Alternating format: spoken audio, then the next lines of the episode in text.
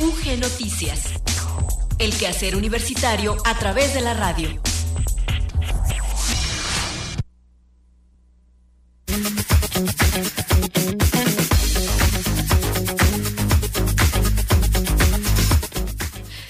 Desapareció la música. Muy buenas tardes, muchas gracias por seguir en la sintonía de Radio Universidad de Guanajuato. Damos inicio a la emisión de UG Noticias de este jueves 26 de mayo de 2022. Hoy les saludamos en los controles técnicos Maricruz López, al micrófono Gloria Isabel Rodríguez. Les recordamos que pueden sintonizarnos en cuatro frecuencias, en la banda de amplitud modulada en el 970 en Guanajuato Capital y en la frecuencia modulada en el 91.1 en León, el 91. 3 en San Miguel de Allende, ahí pueden sintonizarnos, y en la ciudad de Guanajuato en el 100.7. También es posible que sigan nuestra transmisión en línea a través de nuestra página en internet www.radiouniversidad.ugto.mx. Además, contamos con una aplicación que está disponible de manera gratuita para dispositivos móviles, tanto Android como iOS. Y bueno, esta aplicación lleva por nombre Radio y Televisión UG y pues es eh, otra de las maneras como nos podemos poner en contacto. Les reiteramos esta invitación para que nos acompañen durante los próximos minutos. Vamos a escuchar a continuación el avance informativo y también les presentamos la efeméride del día.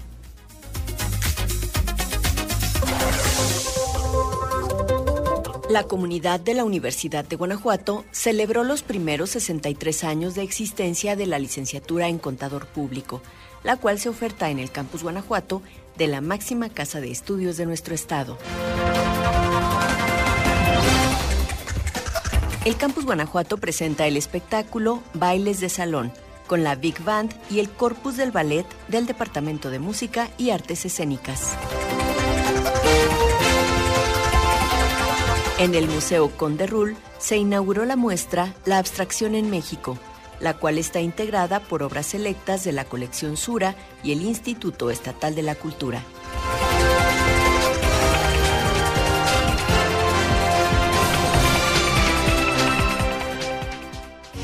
Efemérides UG 26 de mayo de 1910 se expide el decreto que crea la Universidad Nacional, impulsado por Justo Sierra Méndez, entonces secretario de Instrucción Pública. Por decreto presidencial, el 26 de mayo de 1910 es creada la Universidad Nacional de México, dependiente del Ministerio de Instrucción Pública a cargo del licenciado Justo Sierra. La integran las siguientes escuelas, Nacional Preparatoria, de Jurisprudencia, de Medicina, de Ingeniería, de Bellas Artes y la de Altos Estudios. La primera Universidad de México se debió a Real Cédula del Rey Felipe II, expedida el 21 de septiembre de 1551, misma que inauguró sus cursos el 25 de enero de 1553. En 1833, el gobierno de don Valentín Gómez Farías la mandó clausurar por su docencia reaccionaria y pontificia y creó en cambio seis planteles de educación superior profesional dependientes de la Dirección de Instrucción Pública. Reanudados los cursos tiempo después, la universidad sufrió otra clausura el 14 de septiembre de 1857 por decreto del presidente Ignacio Comonfort. En el mes de abril de 1910, Justo Sierra presentó primero la ley constitutiva de la Escuela Nacional de Altos Estudios, que formaría parte de la universidad. Después, el día 26 del mismo mes, el proyecto para la fundación de la Universidad Nacional.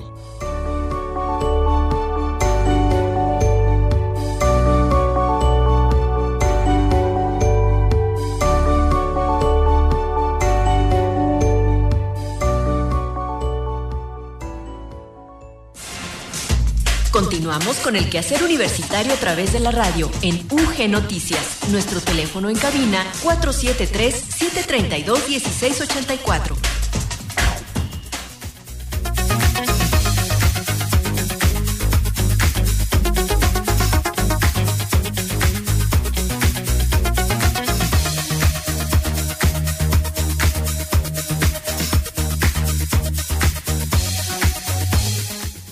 En el detalle de la información, les compartimos que mediante un encuentro generacional se llevó a cabo la celebración por el 63 aniversario de la licenciatura en Contador Público, un programa impartido por la Universidad de Guanajuato, el cual forma parte de la oferta académica de la División de Ciencias Económico-Administrativas del Campus Guanajuato y que ha destacado en su historia por la colaboración y vinculación con la sociedad.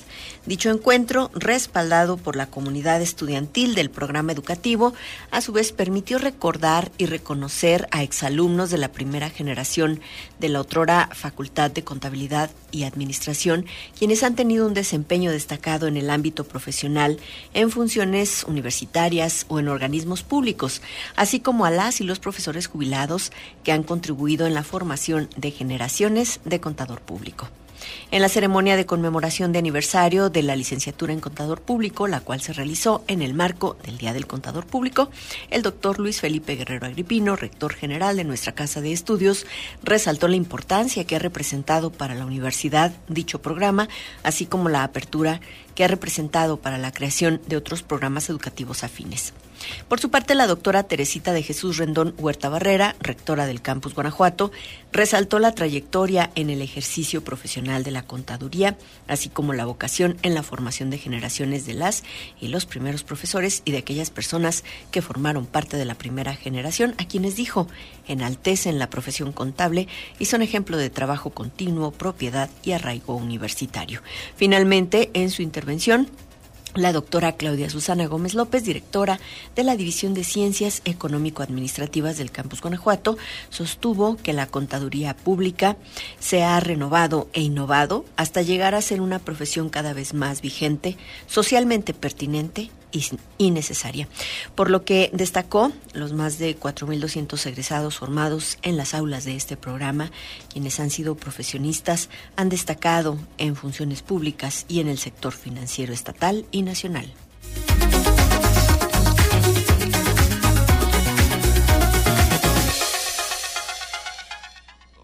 Vamos ahora a escuchar a Luis Miguel Campos, quien ya nos ha preparado el reporte del estado del tiempo y nos lo presenta desde el área de ciencias atmosféricas y observatorio meteorológico de la Universidad de Guanajuato. ¿Qué tal amigos de Radio Universidad? Excelente jueves, pues seguimos con calor, viento y cielos completamente limpios el centro de la República y el estado de Guanajuato se mantienen bajo efectos de un canal de baja presión, el cual interacciona con una zona de inestabilidad atmosférica y humedad proveniente del Golfo de México. Estos fenómenos propician temperaturas mínimas de 13 a 16 grados y máximas de 27 a 30 en los municipios de San Felipe, San Diego de la Unión, San Luis de la Paz, Campo Dolores Hidalgo, Guanajuato y áreas cercanas. En los municipios del centro y sur del estado corredor industrial. Las mínimas serán de 17 a 20 grados con máximas de 31 a 34. El municipio de Basolo tendrá las más elevadas entre 35 y 37 grados. Los vientos serán moderados con velocidades de 20 a 30 kilómetros por hora y en algunos momentos rachas de 50 kilómetros por hora. El cielo se mantiene casi nublado con predominio de nubes altas y un 20% de probabilidad de precipitaciones. Las temperaturas máximas y mínimas probables en otras ciudades de nuestra entidad. San José Iturbide tiene esta tarde 27 grados y 15 de mínima para mañana. Pénjamo 33 con 13 de mínima, Salamanca 32 con 18 de mínima, Acámbaro 31 grados esta tarde y 16 para mañana. Silao también 32 con 18 de mínima y Cuerámano más alta 33 grados y 16 de mínima. El índice V extremo. Cuídense mucho, tome mucha agua, no se asole, pase una cálida tarde y acompáñenos el día de mañana. Gracias.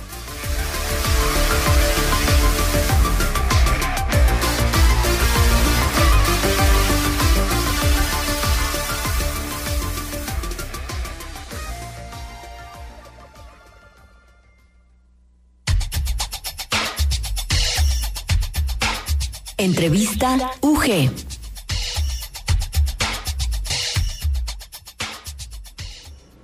Hoy nos da muchísimo gusto recibir de nueva cuenta en cabina de transmisión de Radio Universidad de Guanajuato, al doctor Luis Flores Villagómez. Bienvenido. Buenas tardes. Y también hoy le acompañan Rebeca Lerma y Scarlett Ariadna Cerrillo Hernández. Buenas tardes. Pues nos vienen a invitar a un evento que organizan desde, bueno, el Departamento de Música, pero también de Artes Escénicas, en el Campus Guanajuato. Bailes de salón. Bienvenidos. Muchísimas gracias por el espacio. Y pues sí, el próximo martes esperamos a toda tu audiencia al concierto que tendremos de los bailes de salón acompañando al cuerpo de ballet este, la Big Band del Departamento de Música y aquí nos acompañan dos de las más, más exponentes, tanto del ballet como de la Big Band, Rebeca y Scarlett. A mí me gustaría, doctor, que nos hablara de estas colaboraciones que están teniendo eh, los distintos grupos de música en, en, el departamento, porque realmente han logrado eh, unos proyectos interesantes a través de estas mancuernas ¿no? que han realizado.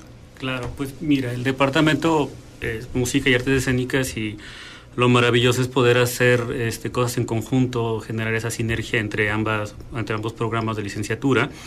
Y bueno, eh, te, comento brevemente y te presumo aquí la estudiante Scarlett fue nuestra eh, bailarina principal cuando hicimos el montaje del Lago de los Cisnes y la orquesta sinfónica del departamento, bueno, acompañó todo, todo el ballet.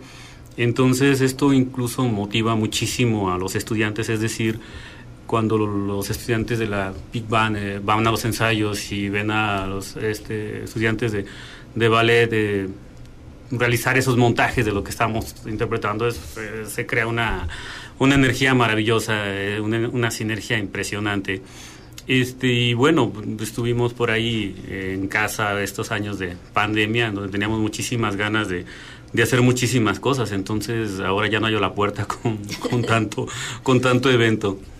Y bueno, pues sí me gustaría que ustedes nos platiquen de esta experiencia justo de, pues de regresar ¿no? a, lo, a lo presencial y también de esta pues motivación, ya el maestro nos, nos habla de esta necesidad de volver a reunirse. Para ustedes, ¿qué ha significado? Eh, sobre todo más que los grupos así en solitario, esta, esta relación entre, entre varias agrupaciones.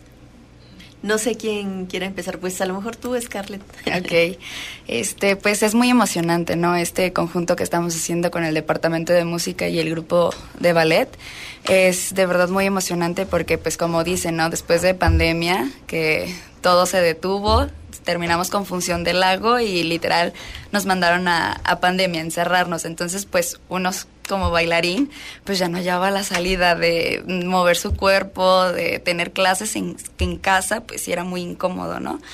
Y ahora que surgió este proyecto nuevamente, pues claro que estamos súper emocionados y, y, claro, escuchar música en vivo yo creo que qué bailarín no le encanta, ¿no? O sea, yo creo que la música es lo que nos mueve a nosotros los bailarines y tenerlo en vivo en cada ensayo es súper, súper emocionante. La Big Band pues también tiene esta serie de presentaciones antes de la pandemia ahora qué ha significado el, el, trabajo de regreso. Y bueno, también, no sé, estudiantes de qué semestres, porque luego, pues eso es, eso es importante, ¿no? Cómo se van renovando lo, las agrupaciones, de manera pues que sigan manteniendo esta identidad de la, de la universidad y la calidad con la que se presentan. Sí, pues yo soy de octavo semestre. Y bueno, va, varios de mis compañeros están más o menos en el, en el mismo grado que yo. Y bueno, también para nosotros, pues ya estuvimos trabajando anteriormente, pero solo en formato de Big Band, sin ballet. Y ahorita pues es una experiencia muy padre poder trabajar de manera interdisciplinaria y, y pues llevar nuestro trabajo de estudio en el aula al escenario. Y en términos de profesionalismo, doctor, cómo, cómo funciona y cómo lo recibe el público. O sea, es un trabajo que lleva muchos ensayos y es una materia, pero sí da cuenta, ¿no? Del trabajo que realizan dentro de las aulas. Claro, por supuesto. Bueno, de hecho, el, el ser profesional implica ser responsable, estu estudiar su música, asistir a los ensayos.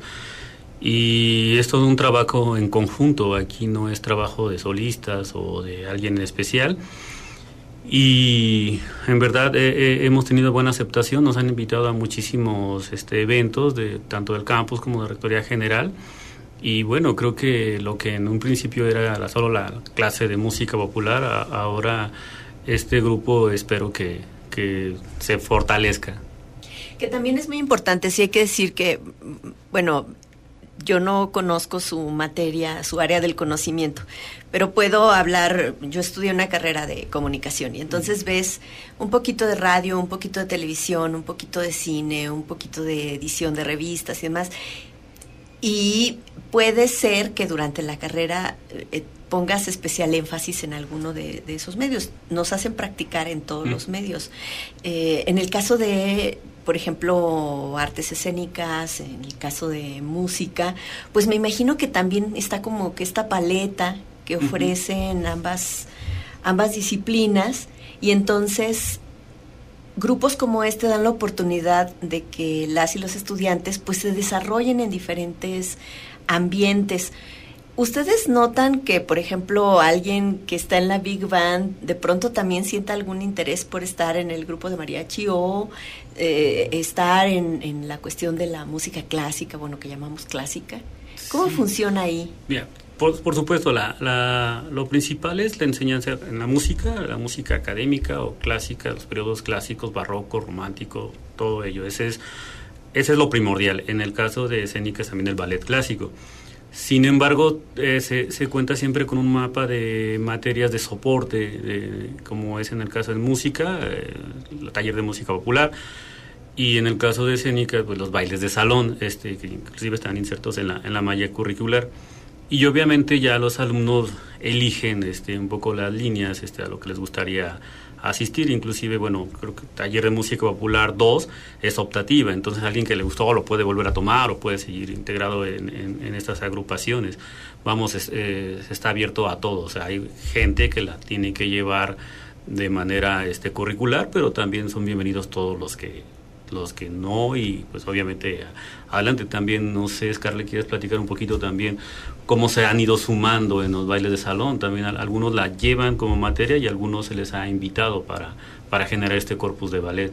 Sí, es muy interesante porque de hecho el mismo maestro que nos da ballet clásico es el mismo que da bailes de salón. Entonces es interesante cómo este maestro ha motivado a los alumnos, tanto de ballet como a los de baile de salón, a participar en esta agrupación.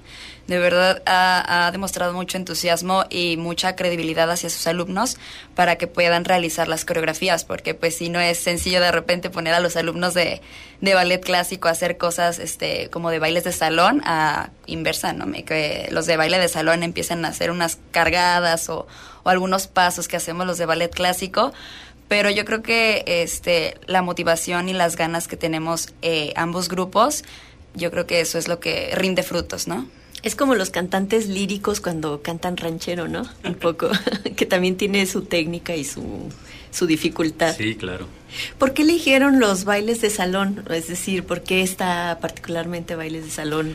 Digo, está el ballet folclórico, hay, hay otros, otros géneros. Por la apertura, porque en verdad son muchísimas formas musicales, no es una sola.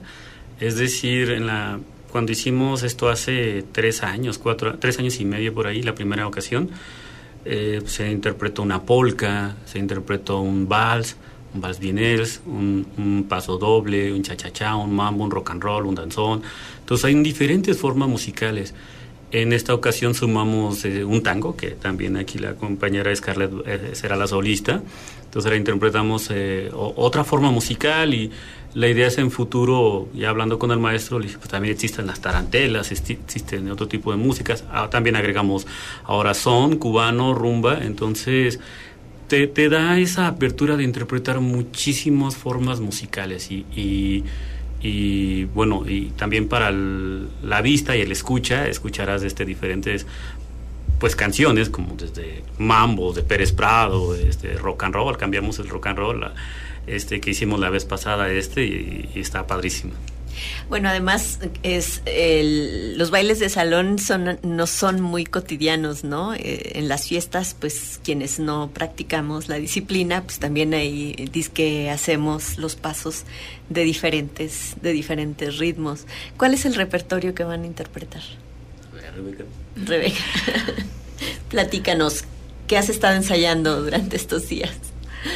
Pues em, algunas de José José y pues sí los mambos, el mambo 8, um, pues el tango por una cabeza, que también es, es de mis favoritos, la verdad. Soy muy fan de Carlos Gardel. Y bueno, se me hace muy padre ver a los bailarines ensayar, o sea, se me hace como pues otra manera de apreciar el arte, o sea, que no nos encerramos en nuestra burbuja musical y pues, o sea, lo apreciamos de igual manera. Y bueno, también, bueno, yo he llegado a tomar clases de baile justamente en el Forum UG, ahí este, se imparten clases de salsa y pues espero ya retomarlo ahora sí en la presencialidad porque últimamente pues es mucha carga académica. Mm, bueno, también decir que eh, el hecho de que ustedes tengan esta gran paleta de colores, eh, a la hora que egresan de su carrera, pues también les permite generar, digamos, proyectos, mm, es que no sé cómo decirlo, como una multidisciplina dentro de la propia disciplina, ¿no? Pienso en las artes escénicas, eh, en una obra de teatro de pronto puedes incluir algún ritmo de, de jazz, de mambo y demás, no tanto como el baile en sí, sino como el propio ritmo, ¿no? De una propuesta escénica. Y en la música, pues igual, ¿no? Esta, esta cuestión de la fusión de los géneros que, que de pronto eh, pareciera a veces un poquito gastada, pero que sí necesita del profesionalismo y que sí necesita, pues, hacerse como con más conciencia desde lo académico. No sé. Sí, por supuesto, y aparte se abonará que eh, van con trajes específicos de cada forma musical.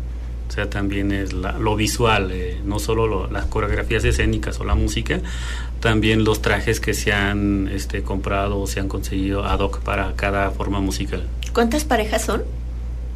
Bueno, o, integrantes del cuerpo de Cambia, cada, cada pieza musical puede ser un solista, una pareja o eh, ocho parejas. Sí, un grupo estamos bailando. Entonces, sí, cambia, depende de la pieza que estemos interpretando, cambia eh, la agrupación, ya sea, como dice el maestro, solista, dueto, hasta tres parejas tenemos en escena, hasta eh, 14 personas bailando. ¿Y la Big Band?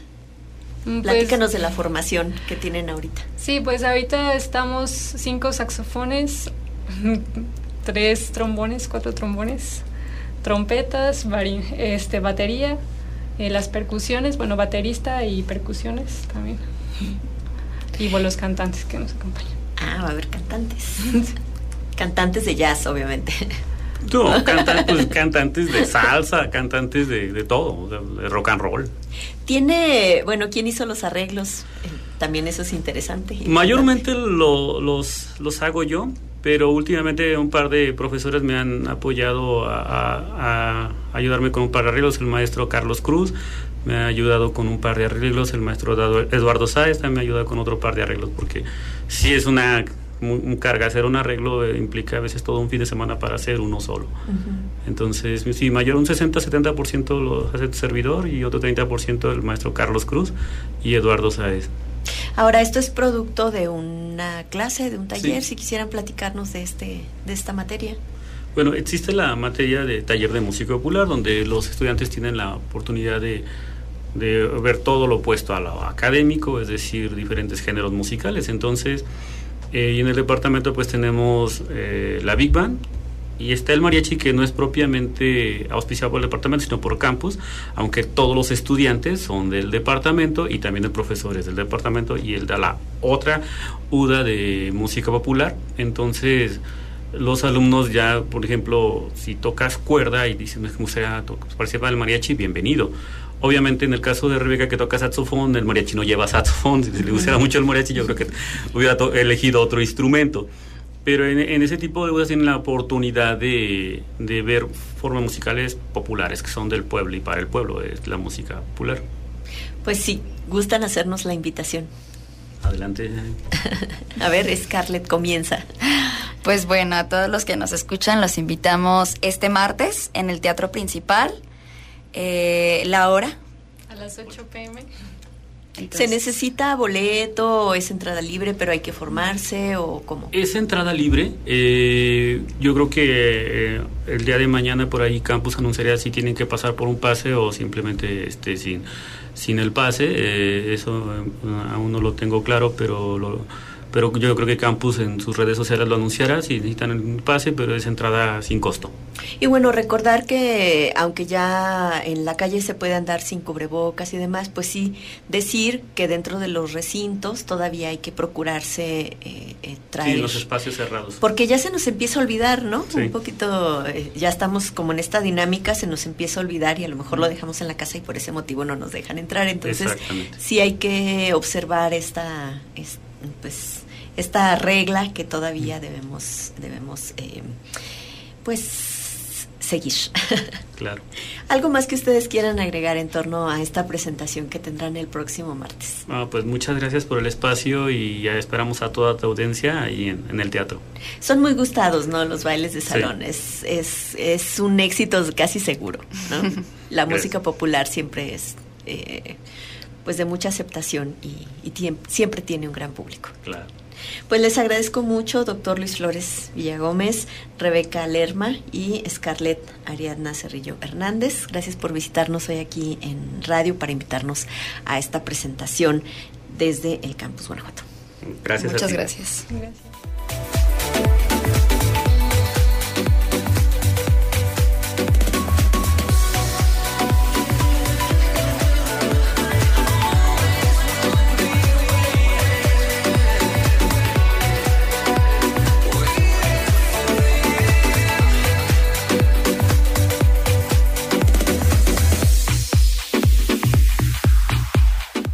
En el Museo Conde Rul, que se inauguró la muestra La abstracción en México, es parte de obras que son de la colección Sura y bueno, pues mm, es algo que nos ofrece el Instituto Estatal de la Cultura.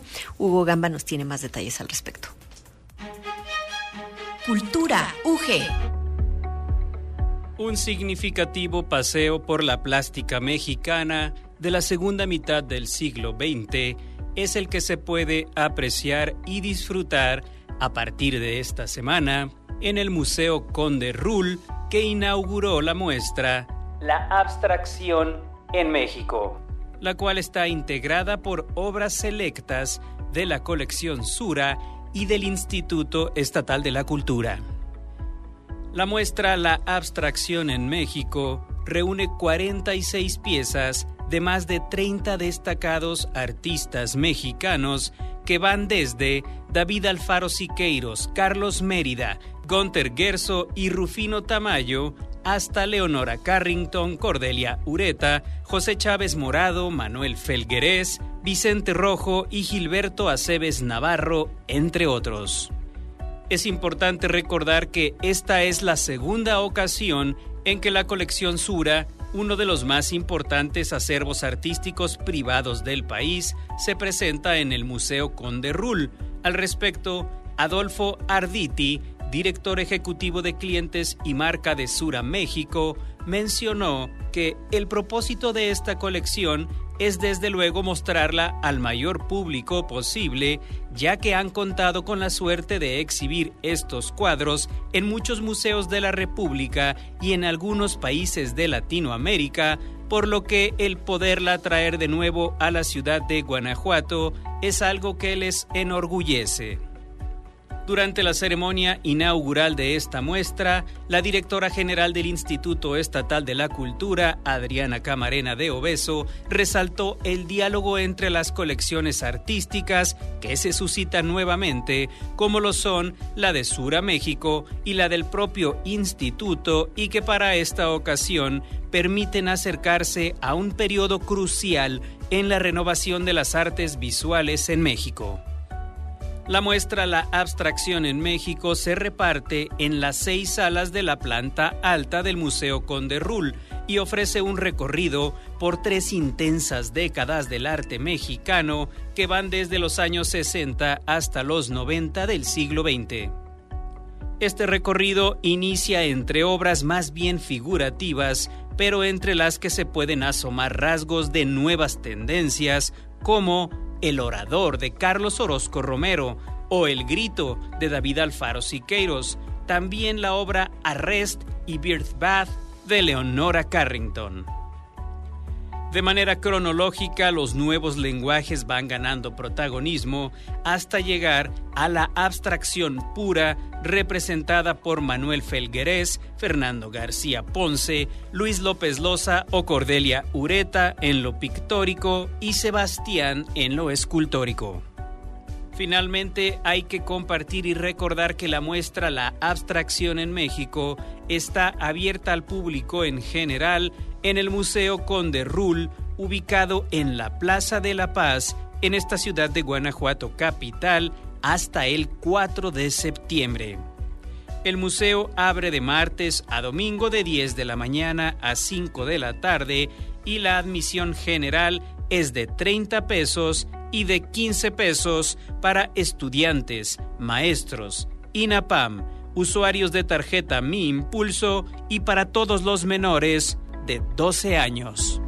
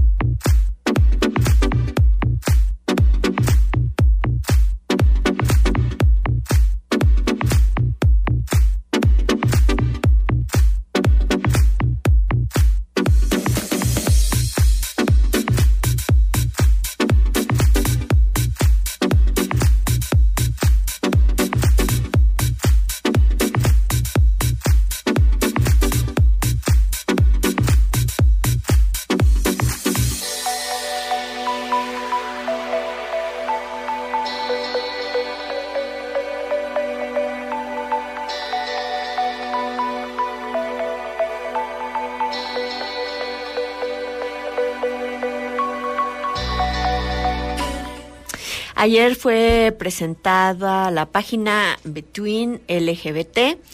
Hay que mencionar, y bueno, como nos, eh, nos dice su sitio en redes sociales, Between LGBT se articula desde información sistematizada cuantitativamente sobre el reconocimiento de derechos de las personas de las diversidades sexuales y de género producción académica de divulgación y artística de personas LGBT y aliadas, instrumentos internacionales de derechos humanos en favor de las personas LGBT y la recuperación de memoria fotográfica y audiovisual de las acciones colectivas por el reconocimiento de derechos. Hace unos días estuvo aquí su fundadora y creadora, Erika López, la doctora Erika López, quien nos invita a conocer el trabajo que, bueno, que se está eh, construyendo eh, o el trabajo que han hecho para construir día a día esta página que tiene la siguiente dirección electrónica www.between